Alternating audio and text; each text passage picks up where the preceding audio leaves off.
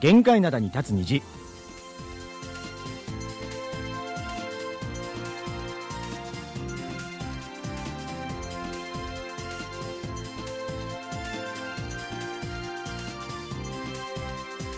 リスナーの皆さん、あにわせよ。木曜日の限界灘に立つ虹、金虹トマジェリーのトム、イジンヒョンです。昨日から今日にかけてソウルでは春の雨が降りました。にちはジェリー武田博光です.ねあの雨に伴って少し肌寒くなったのかなと思うんですけれどもそれでも寒の戻りというほどではなさそうです。あのね、雨降りましたけども、ねえ。まあ、降ってちょっと寒くなったら嫌だなと思ったんだけども、うんうん。やっぱりもうかなり春なのか、はい。そんなこともなく、ねえ。うん、今日もあの雨降って今はもう止んでましたけどうも、ん。ちょっと寒いのかなと思ってダウン着てきたらもう汗かいちゃそうったからね。そうそう、あったかいんですよね、はい。うん、あの何日か前にソウルでも梅の花がお咲いたというニュースがありました。梅の花、うん、でもほらあのソウルでは梅の花を見ることってあまり多くないというかないですよあんまりね。聞かないよね、うんうんうん。なんか桜の名所みたいなところはね結構あるとは思うんですけれども。まああの梅のねあの控えめな感じも僕結構好きだったりするんですけども。あの一応ねソウルにも梅の名所があるんですよね、へえ、うん、あのソウルの北東の方の、えーチョンゲチョン沿いにハドンメシルゴリ、えーハドン梅の道という散歩道があってはい。ここがソウルの中の梅の名所ということでこの今の時期に賑わってるそうなんですね、へえちょっと知らなかったんですけどそんな場所があるんですね、そうそうそう。これ今ねハドンって言ってたじゃん、うん。ハドンっていうのはあのなんかこう韓国の地方の都市なんかソウルよりかなり南の方にある地域とは関係あったりするの？そうそう。あのキョンサンナムドハドン郡のことですよね。そうそうそうまあ、そのハドンと漢字も全く同じなんですけども、はい。あのハドンって昔から桜と梅が、えー有名な地域なんですけども、2000年代半ばにハドンの梅をソウルに持ってきてこの梅の道を造成したことからこの名前がついたんですね。じゃあそこのハドンってことなんだ。そうそうそう。であのできたばかりの頃に比べてあの木がもう育っていてですね、はい。綺麗になってきたみたいですうね知名度もアップしてこの近年は3月のお出かけ場所として人気なんだそうなるですほど。桜のお花見って結構皆さんもするかなとは思うんですけどもね、うんありふれてますから。そうそう。梅は桜よりも大体一月ぐらい早いイメージがありますけれども、うん。なんか少し早くねこの梅の花を楽しむというのもいいですよね。そうですよね。うん。あの今でこそソウル市内で梅を楽しめる場所っていうのはまあ少なくなってるんですが、はい、梅はですね韓半島でも昔からあの愛されてきた花ではいはい。昔の偉人の中でも梅をめでていた人が多いんですよね。はいはいはい。で中でも千音札の肖像になっている儒学者の、えーテゲは梅愛好家としても知られていて、千音札の表には梅の花が描かれてるんですよね。そうなの、うん、なかなか最近紙幣を持ったり見たりすることが、本当にそうでないから。僕もあのこれ見て、うん。あれそうだっけ？と思ってうん。千音札千音札って探したんだけども家になくて千ないよね。ネットで検索しましたよ。いやそれぐらいのレベルなんだけど。まあ、今度ねあのなんかこう運よく千音札見たら、はい。見ておきたいですよね。そうですよね、まあ、とにかくこの梅の花って昔からこの韓国の人々の心にしっかり根を張ってたというような花なんですよね。みたいですね。うん。はい、えーそういうことで、えー今日はこの一曲から聴いていきたいと思います、はい、梅の花の香りが思い出を運んできてくれる、えーそんな一曲です。ディック・パンクスで「ブルーミング」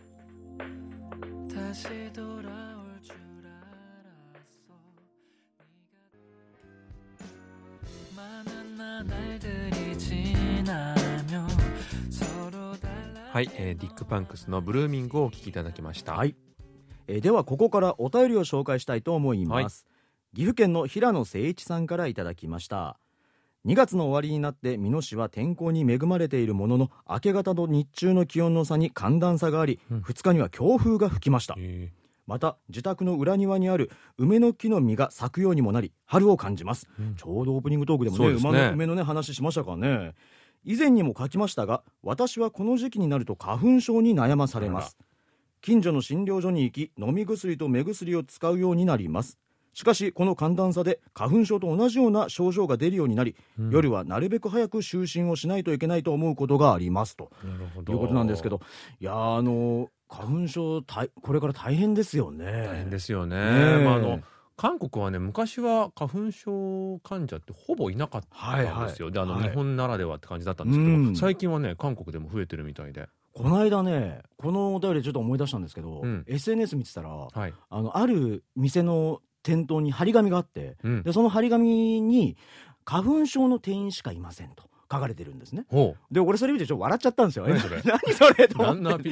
でも面白いでしょ？なんか面白いなと思ってたんだけど なんかほらマスクしててもくしゃみとか鼻水出るからあ今の時期まだほらなるほど。コロナと勘違いする人がいるかもしれないということで、そういう写真が出回ってたのかななんていうふうに思ったんですけど、いや、本当でも平野さんもね、あの症状が出てるということで、寒暖差でね、まあ、なんか最う近ん。YouTube かなんかで見たんですけど、はいはいはい、東京と名古屋うん、の周辺ってやっぱあのち地理的にも花粉症の人が辛い地域なんですって。花粉が集中するらしくて、ね、で岐阜だからねやっぱりそうなんでしょうね。辛いんでしょうね、多分ね。それでねあのマスクした上で、うん、鼻の穴のところにワセリンを塗ると結構効果あるよっていうのをあのなんか偉い先生が言ってました、はいはいはいはい。ぜひあの参考にしてみてください、ね、乗り越えていただきたいですよね。よねなんか今あのこの平野さんはお便りに書いてあった裏庭の梅の木の他にですねいろんな写真も一緒に送ってくださったんですね。ねそうですねで日帰りで浜松に行ってこられたということでいいですね浜松城とかあの今ね NHK の大河ドラマででもやってる「どうする家康」のうんうん浜松大河ドラマ館の写真もあったりするんですよいねや。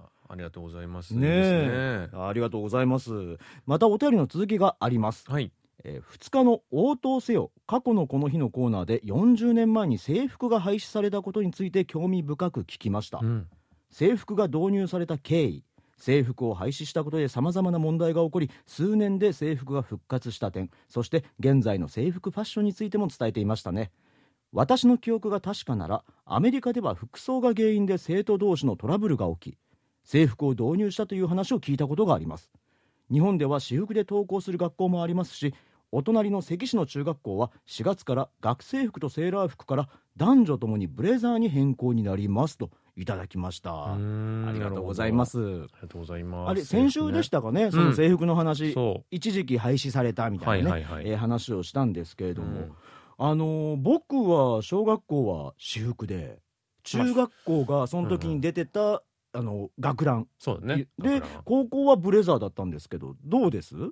僕も、えー中学校日本では学ランでしたねあー普通に学ラン。黒いやつ、うんうんうんうん。か首のとこ買ったやつね。あれね。でもあれは個人的にね別に嫌いじゃなかったですね、はいはいはい、まあ、楽ってわけではないけどもね、うんうんでお便りの中でもねなんかこのアメリカでは生徒同士のトラブルっていうのもありますみたいなね、はい。あったということが書かれてあったんですけど、うん。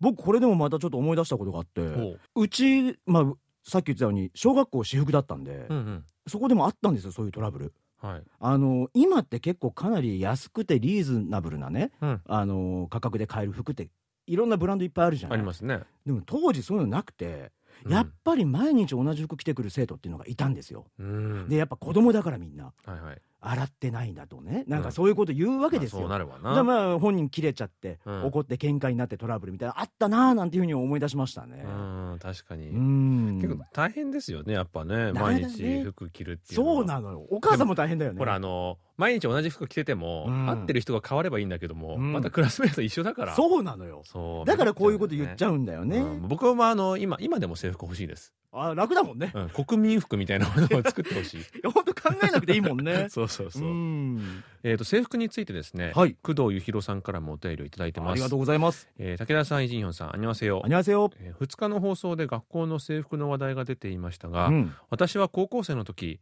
えー上靴と体育のジャージ以外は私服の学校に通っていました、えー珍しいですね高校生。うん、私が入学する30年以上も前から生徒総会で話し合われ私服化が決まった経緯がありますなるほど。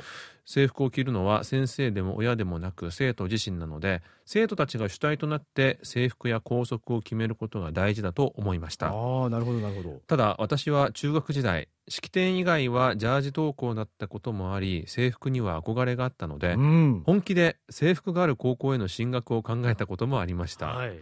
私服であるメリットを何とか絞り出し3年間私服で通いましたが、えー体温調節がしやすい はい。洗濯がしやすい、うん。卒業式に袴を着れるの3つが限界でした、うん。生まれ変わったら制服のある学校に通いたいですといただきました生まれ変わったらそんなに大きな問題だ。やっぱご本人はね そうなのかもしれないですよね。だからあの中学時代もほぼジャージだったから確かに憧れっていうのはありそうですねだからさっき言ってたようにやっぱ制服がある方が便利っっていうのもありますよね。う実際便利ですよね。いや僕もだからずっとそその制服でしたけども、はい高校だけはブレザーになったんで、うんうんそこでなんかやっぱ高校入る前ちょっと憧れありましたもんね。ブレザーね。ブレザーってこうまあ言ったらワイシャツにはいはいはい。ネクタイをつけなきゃいけなかったのね、そうね。そのブレザーのこ高校は。うん。でその年で毎日ネクタイすることなんてないから、うんもうなんか大人になったような気分でさ。なんか意気揚々とさしてたんですけどやっぱ制服になるとそこからちょっとまたはみ出したいっていう、ね、子供だからね。あのまたそれぞれねこうおしゃれをするのよね制服があったらあったで。だからなんか指定外のね色付きのカーディガンとかセーターとか、うんうんうん。ちょっと着て生きがってましたね。本当にね。僕もなんか高校の頃、うん。なんかあの直したりしてました制服。あでしょ？うんサイズとかね。うん。うん。なるほどね。懐かしいね。うん でもあの袴を着る卒業式もなんか面白そうですね。いやだから僕ないんですよね。袴着てうんまあ普通制服だもんね。ねえ、うん。面白そうですよね。それはそれでいいけども、うん。思い出に残りそうですもんね。韓国はまずないですからね。なんかそうだよね。韓服あの韓服とかを着た卒業式なんかまずないだろうから、うん。まあそれはそれで逆に羨ましがられそうな気もしますけどもね。そうですよね。うん。あの先週の放送でも話した通り、はいえー一旦廃止される前の制服っていうと、えー男子はあの、まあ、学ランですよね。はい。爪襟、はい。えー女子は白い大きな襟のシンプルな制服が定番だったんですけども、うん。ここ近年はですねなんか観光地で昔ながらの制服を着て写真を撮るみたいなのが流行っていてあの制服を着たおじさんおばさんがやたらとあの街を歩き回回ってたりするんですよね。なんかそれ見たことあるな。でもあの映画とかでもさうんうんうん。あの猟奇的な彼女の最後のワンシーンなんて、はい、あの二人男女の二人がね学ラン着てね。あのクラブみたいなとこに入っていくみたいな、うんうんうん。で俺私たちはもう大人だみたいなねはい、あの免許証みたいに出して入,、ね、入っていくっていうシーンがありましたけれどももっとおじさんおばさんなんでしょ？だって。そう。560代の年配の方が。楽しそうだけどね。楽しそうですね。うん。まあ、テンション上がりますよね。制服って不思議なものですね。そうですよね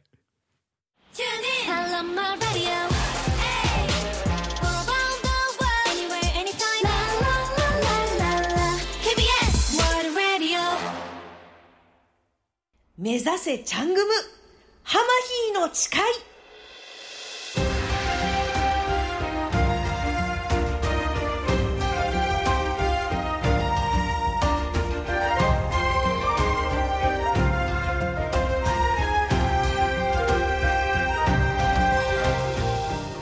目指せチャングム。ハマヒーの誓い。このコーナーでは私浜平京子がリスナーの皆さんに韓国料理の真髄を伝授します。と言っても難しいものではありません。日本で手に入る食材を使った韓国料理レシピや体にいい韓国食材のお話などなど皆さんに手軽に韓国を楽しんでもらえるようになるその日までとっておきの韓国料理物語をお伝えすることを誓います。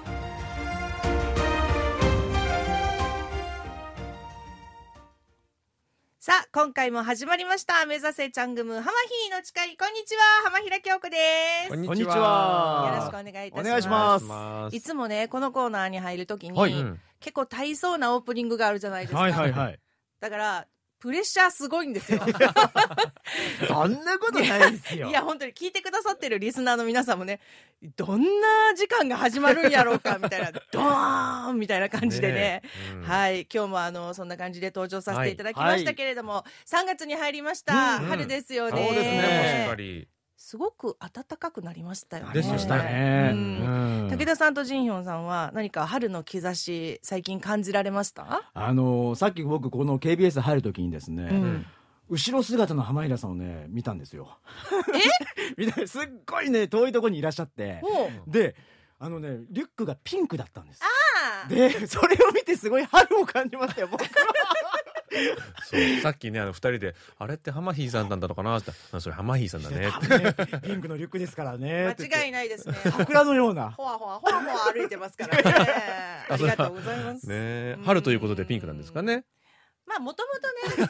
年がら年中ピンク好きなんですよ。はい。あでもあれですよね。僕はちょうど家が4階なんで、はい。あの窓からなんか木の先の方が見えたりするんですけども、やっぱあのつぼみがどんどん増えてきたりしてて、えうん春ですね春だなと日々感じております。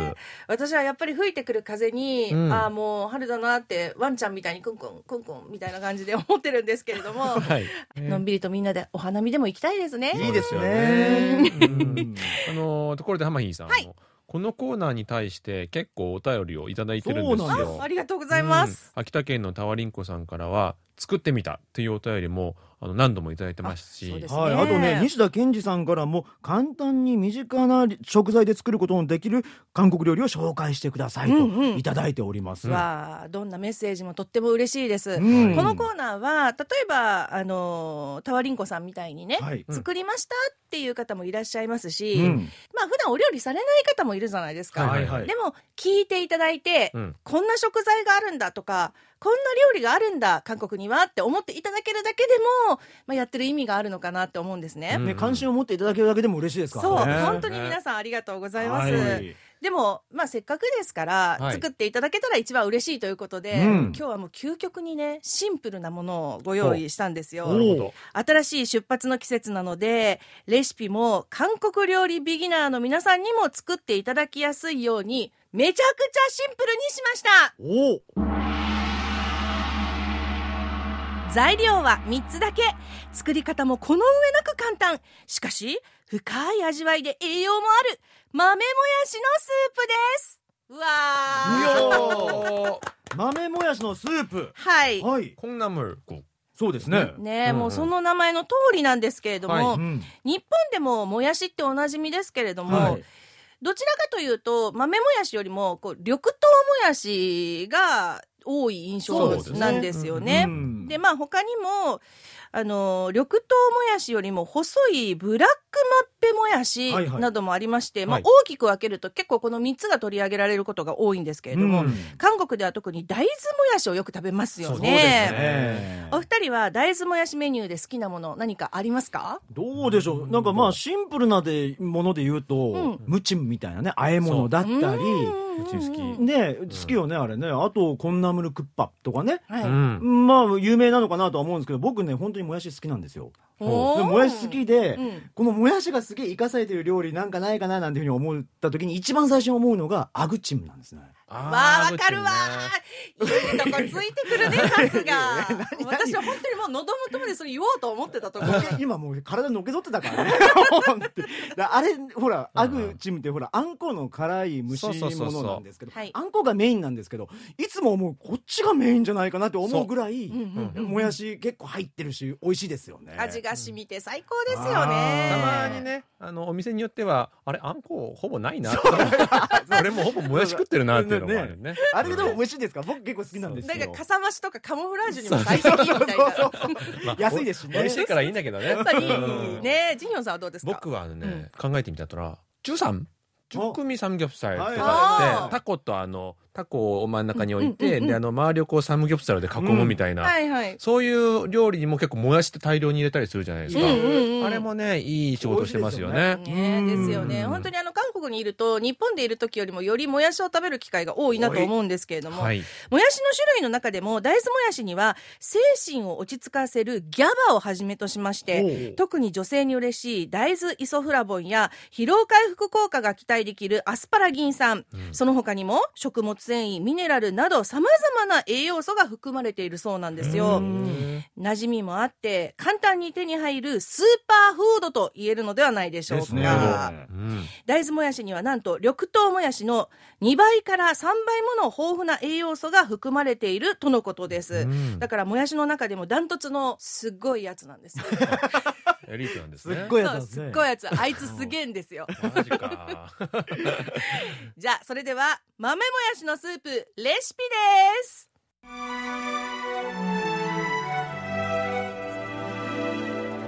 まず材料は大豆もやし半袋。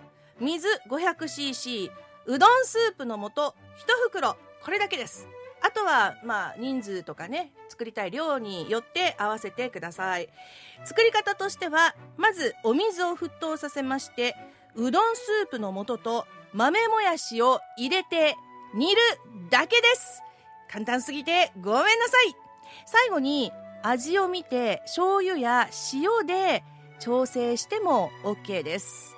でここでチャングムポイントなんですが先に豆もやしをごま油で炒めてから作ると香ばしくなります。仕上げに溶き卵を加えると美味しさも栄養価もアップ。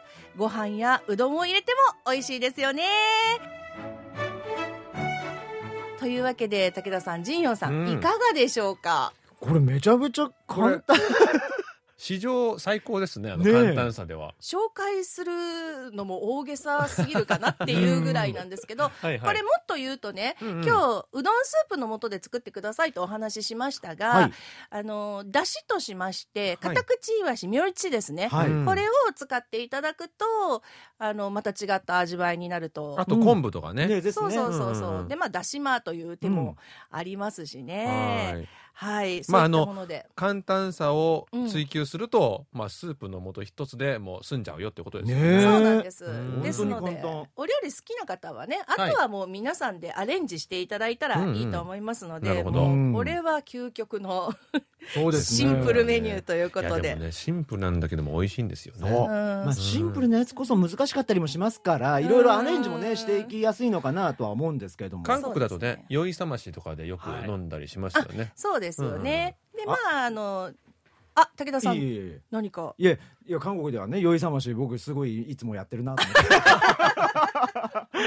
もう何度も作ってると。そういや作ってはないんですけどね。食べてる。食べに行くという。はいはいはい いいですよね、はい。でまああの食べる人それぞれで味の濃さとか塩の加減とか好みが違うと思いますので、はい。あのセウジョエビの塩辛ですか、うん。うんそれを入れて調整していただいてもいいと思います、なるほど。うんまあ、とにかく豆もやしっていうのは年中出回っている食材ですし、なんといっても安いじゃないですか、すよね。だから最高ですよね、うん。洗う時はさっと洗っていただいて、はい。そして茹で時間なんですが大豆もやしだったら3分から4分ぐらいが目安なんだそうですけれども、なんでかっていうとそれ以上茹でるとカリウムやビタミンなどの栄養素が水に流れてしまうそうなんですね。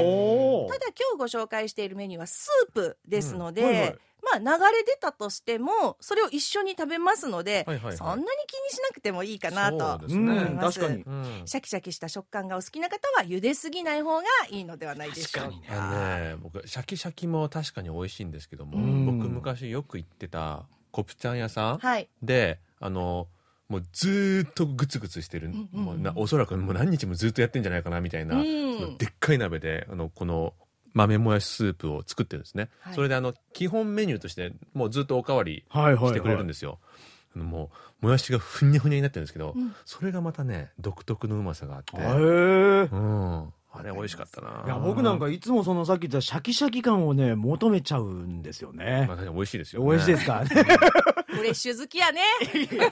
それもフレッシュ好きではないですけど。あの豆もやしをグツグツすると、はい。うんまあ、独特の良い香り確かに。そうですよね。がありますもんね。はい。うんそして豆もやしですからその豆の部分っていうのはいくら煮てもちょっとカリッとした確かにね、はい。食感もあって本当に美味しいなと思います。うん。まあ、日本でもやしのようなというとちょっとひょろひょろして力のない例えの時に使われたりとかしますけれども、幼い頃よく言われたもんえ武田さんが、はい。本当に？本当にもやしみたいだって。こんなにね、え立派なもやしになって。そうそうそうシャキシャキを求めてますからね。はい。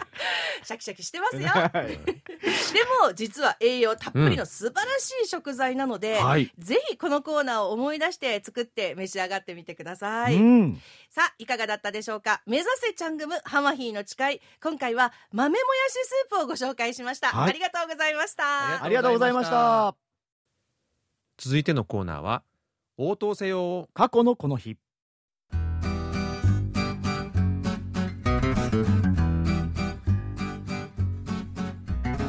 このコーナーは過去の今日に韓国でどんなことがあったのかをご紹介します。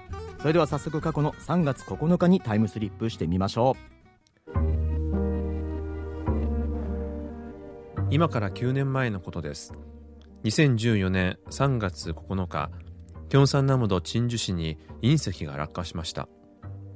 韓国で隕石落下が確認されたのは71年ぶり2例目でした。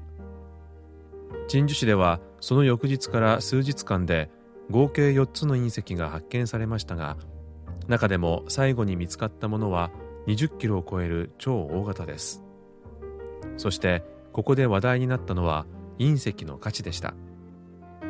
韓国基礎科学支援研究院はこの時の隕石が太陽系の誕生とほぼ同じ45億年前のものと発表しましたがこれくらいの時期の隕石は 1g あたり5ドルから10ドル程度で取引されているということで発見場所の周辺に多くの隕石ハンターが出没し静かな山里が大騒ぎになったことが報じられました。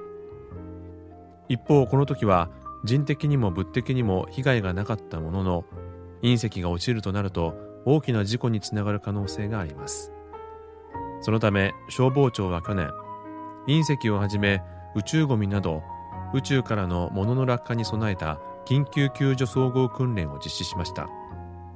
ここ近年役目を終えた人工衛星などが軌道上を回っているという宇宙ゴミの問題が取り沙汰されることが多くなりましたが隕石が落下した時に得たデータは宇宙ゴミ対策にも応用せねばならないという考えのようです。はい。今日は9年前に起きた隕石騒動のお話だったんですけど、うん。うっすら本当にうっすら覚えてるぐらいで、もう覚えてない。いやうっすら覚えてるありましたっけねねうんあったなあなんていうようなことあるんですけど、はい。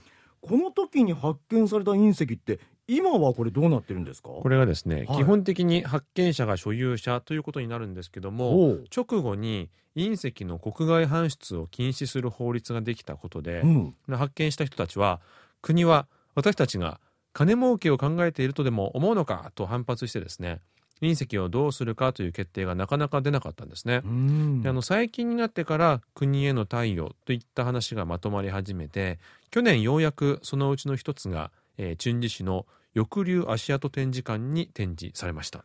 去年なんですねね。まあ、ようやくなのって感じなんですけど、うん、あのー一般へのこのお披露目までにだいぶ時間かかったんですね。そうですね。うんまあ、でもですねあの展示されてからというものの最近はあの隕石の形をした隕石パンなるものも登場して、うんえー、鎮守市の新たな観光資源になりそうな雰囲気です。パンはでもどっかしら隕石に似てますけどね,、まあね。ね 似てるんですけど。なるほどね、まあ、町おこし的なね、はい、うん、まあ本当にねあの被害なかったから本当に良かったですけど、うん。まああの鎮守って、はい。ねあの豊臣秀吉の朝鮮出兵の際に激戦地としても知られる場所じゃないですか、うんうんうん朝鮮軍のその防衛の拠点となった鎮守鎮守城っていうのがねあるんですけど、はい。その城郭が復元されてるんですよね、うん。であとビビンパンも有名でしょ。そうですね。だからあの、日本の人たちにとってもねあの興味深く見て回れる観光地なんじゃないかななんていうふうにも思いますよね。ぜひあの韓国リピーターの方にはあの地方の方にもね、うん。目を向けて見ていただきたいですよね。はい。えーそれではここで一曲聴いていきましょう、えー宇宙から舞い降りてきた隕石の話をしたということでポルパイガンサチュンギ赤穂思春期のウジュルルチュルケ宇宙をあげる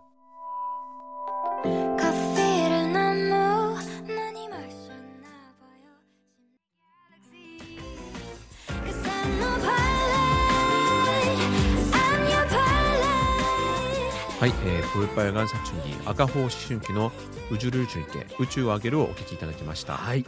えー引き続きお便りをご紹介したいと思います。はい、福岡県のラジオネーム R05 さんからいただきました、はい。えーこの間の久々のお便りです。以来結構あのたくさんメールくださってるので、うん。あのとても嬉しく思っています。ありがとうございます。ありがとうございます。近日のトマトジェリーのお二人さんこんにちは。こんにちは。えー福岡の KBC 九州朝日放送の土曜日22時から放送されている韓国情報ラジオ番組「来てます K に」えー韓日両国で活躍をされている武田博光さんのご紹介をしたメッセージが番組で紹介されましたおお。すごい武田さんの存在をまだ知らない韓国好きな人もおられると思うのでこれをきっかけに知名度がアップしたかもうん。えーそれから KBS ワールドラジオに出演していることもしっかり宣伝していましたので、えー武田さんのお名前を検索された方が芋づる式に近日の放送を聞かれるかもしれませんね、うん。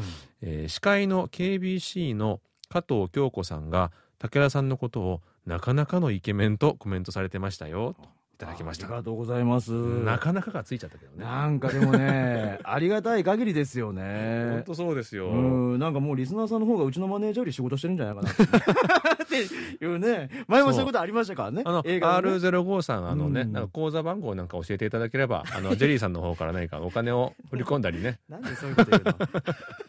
まあでもあの僕実はこの番組のこと知っててですね。はいはい。あの結構表に出てる人だけじゃなくても日韓に関係する人が結構ゲストに出てて。あそうなんだ、うん喋ったりしてたりね、うんうんあと観光地紹介したりとか、はいはい、えーされてたんですけどもう本当あの R05 さんのおかげでねこれきっかけで金日も知っていただければ本当そうですうんよね、嬉しいですよね。うんありがたいですね。ねあとなね。ねあの本当僕もね出演する機会があればねぜひ。あそうですね、ん。ありがたいですからね。はい。はいあの他のリスナーの皆さんもねあの我々の放送についてあのこんな番組あるよってぜひ周りの韓国好きの人たちに教えてあげると嬉しいなと思います、お願いします。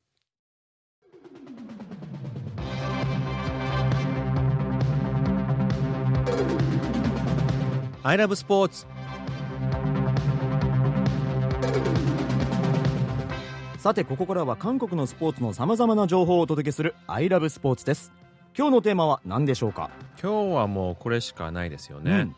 WBC ワールドベースボールクラシックです。なるほどそうですようねん。めちゃくちゃこれ久しぶりだから。久しぶりですよね。ね間違いなく盛り上がるんじゃないかななんていうふうに思うんですけど、うん。これ6年ぶり？そう、えーコロナの影響も受けてしまって6年ぶりの開催となります、ん。えー今回は本戦出場枠が20カ国に拡大されたのでイギリスチェコニカラグアといった普段あの野球の国際大会ではあまりお目にかからないような国々も出てきます。イギリスが出てるんですね。ね、まあイギリスはやっぱサッカーのイメージだしチェコって野球するんだって感じだし、ニカラグアどこって感じですよね。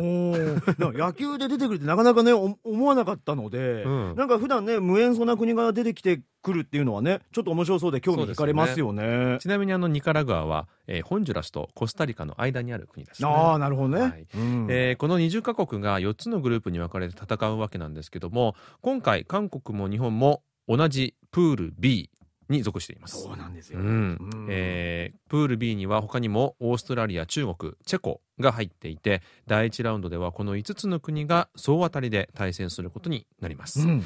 えー第1ラウンドでは今日韓国がオーストラリアと、えー日本が中国と試合をして明日だから日韓戦でしょ？そうはあ金曜日に。東京ドームだっけ？金曜日に日韓戦いやーこれはあの盛り上がりますね。お酒売れるよ、いやそうですね。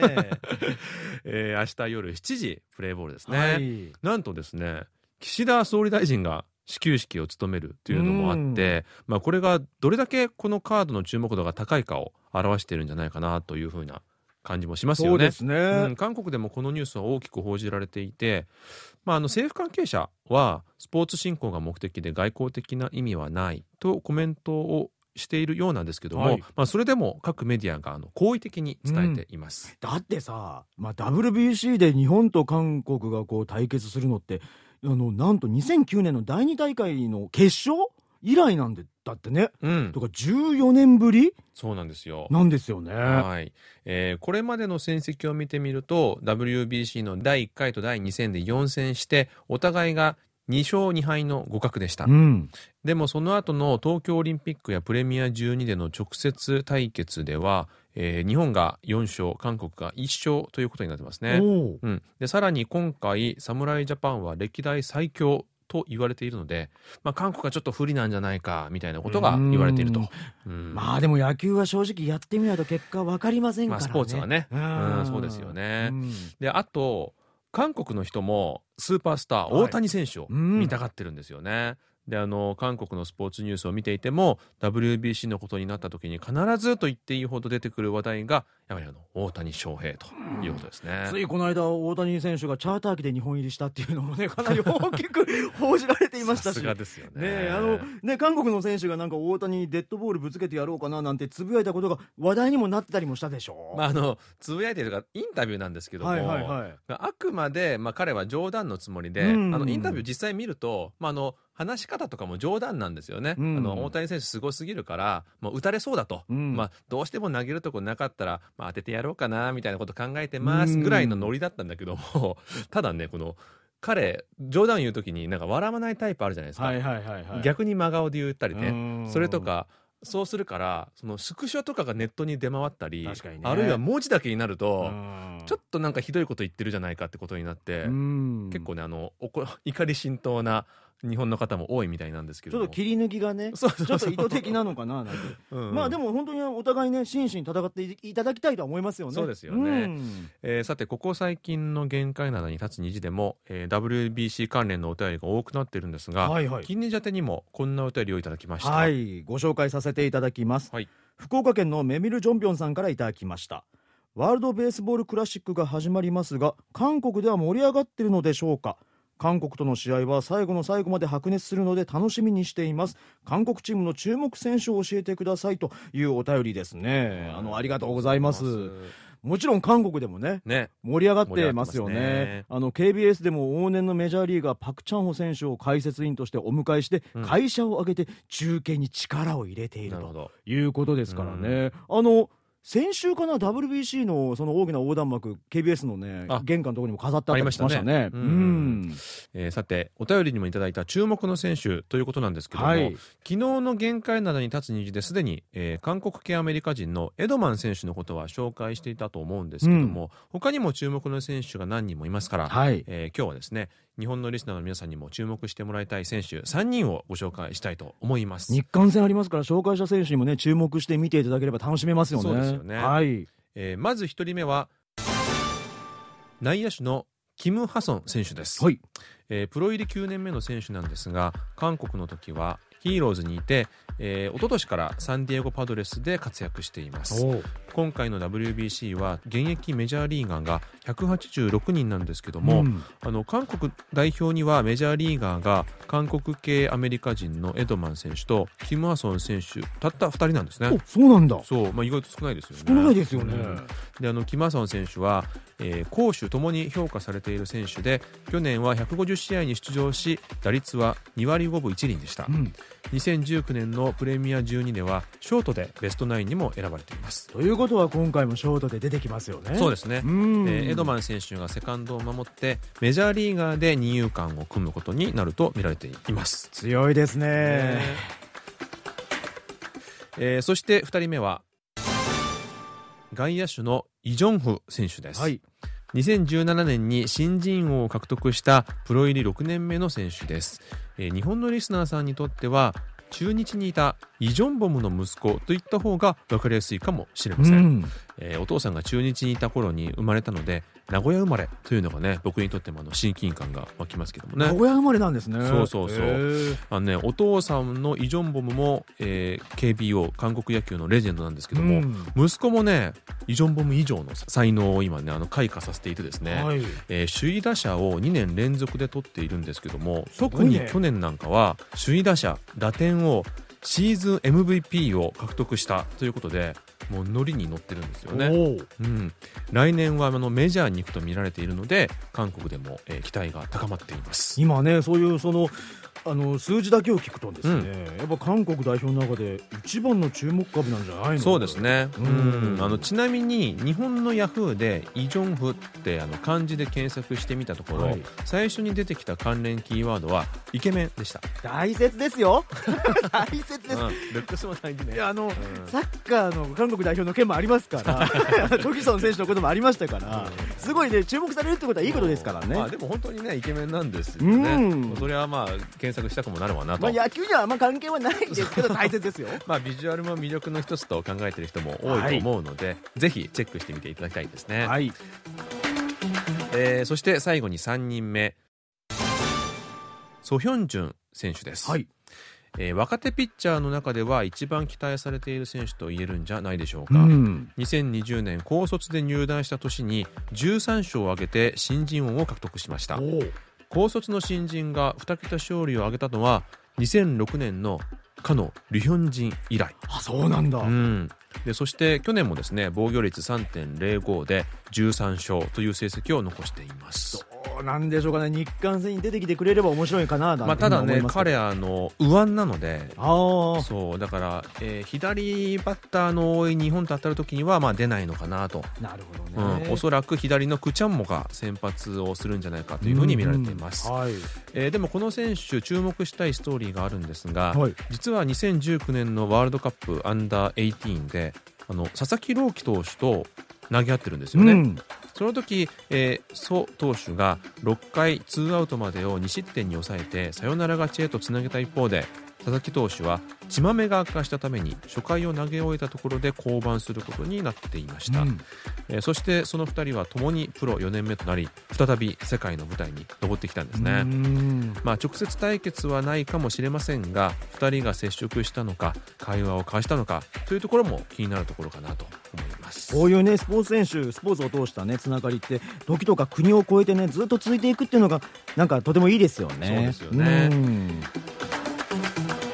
えーさてこの WBC 来週の月曜日までプール B での戦いが続くわけですが、はい。えーそこでの上位2チームがプール A の代表チームと準々決勝で戦ってそれを勝ち抜いたチームがアメリカで開催される決勝トーナメントへと駒を進めます、日韓がもう一度戦うってことはあるの、えーまず韓国と日本が1位と2位でプール B を抜けたとするとですね。はい。そしたらあの次は準々決勝なんですがここでは対戦しません。うんうん。うん、この準々決勝で日韓ともに勝ち抜いた時にのみ、えー準決勝で顔を合わせるということになります。準決勝なんですね、はい。じゃあうまくいけば2度目の、ね、日韓戦というのが見られる可能性があるということですよそうですね。まあぜひそうなってほしいですね。ですね。でもそこ、さあでも2回目のもなあの、はいどっちを応援するかで結構悩んだりするので、うんうんまあ、2回やるとそれもそれでちょっと苦しかったりするんですけどね、はい。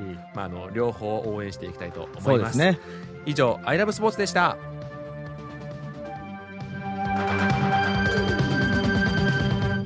そろそろお別れの時間が近づいてまいりました。木曜日の限界灘に立つ虹金日ではリスナーの皆様からのお便りをお待ちしております。宛先はジャパニーズアットマーク KBS.CO.KR です。どんなことでも構いませんのでどしどしお送りください、はい。それでは来週も木曜日にお会いしましょう。木曜日の限界灘に立つ虹金日の相手はトモンドジェリートムイジンヒョンとジェリー武田博光でした。皆さんアニョゲセヨ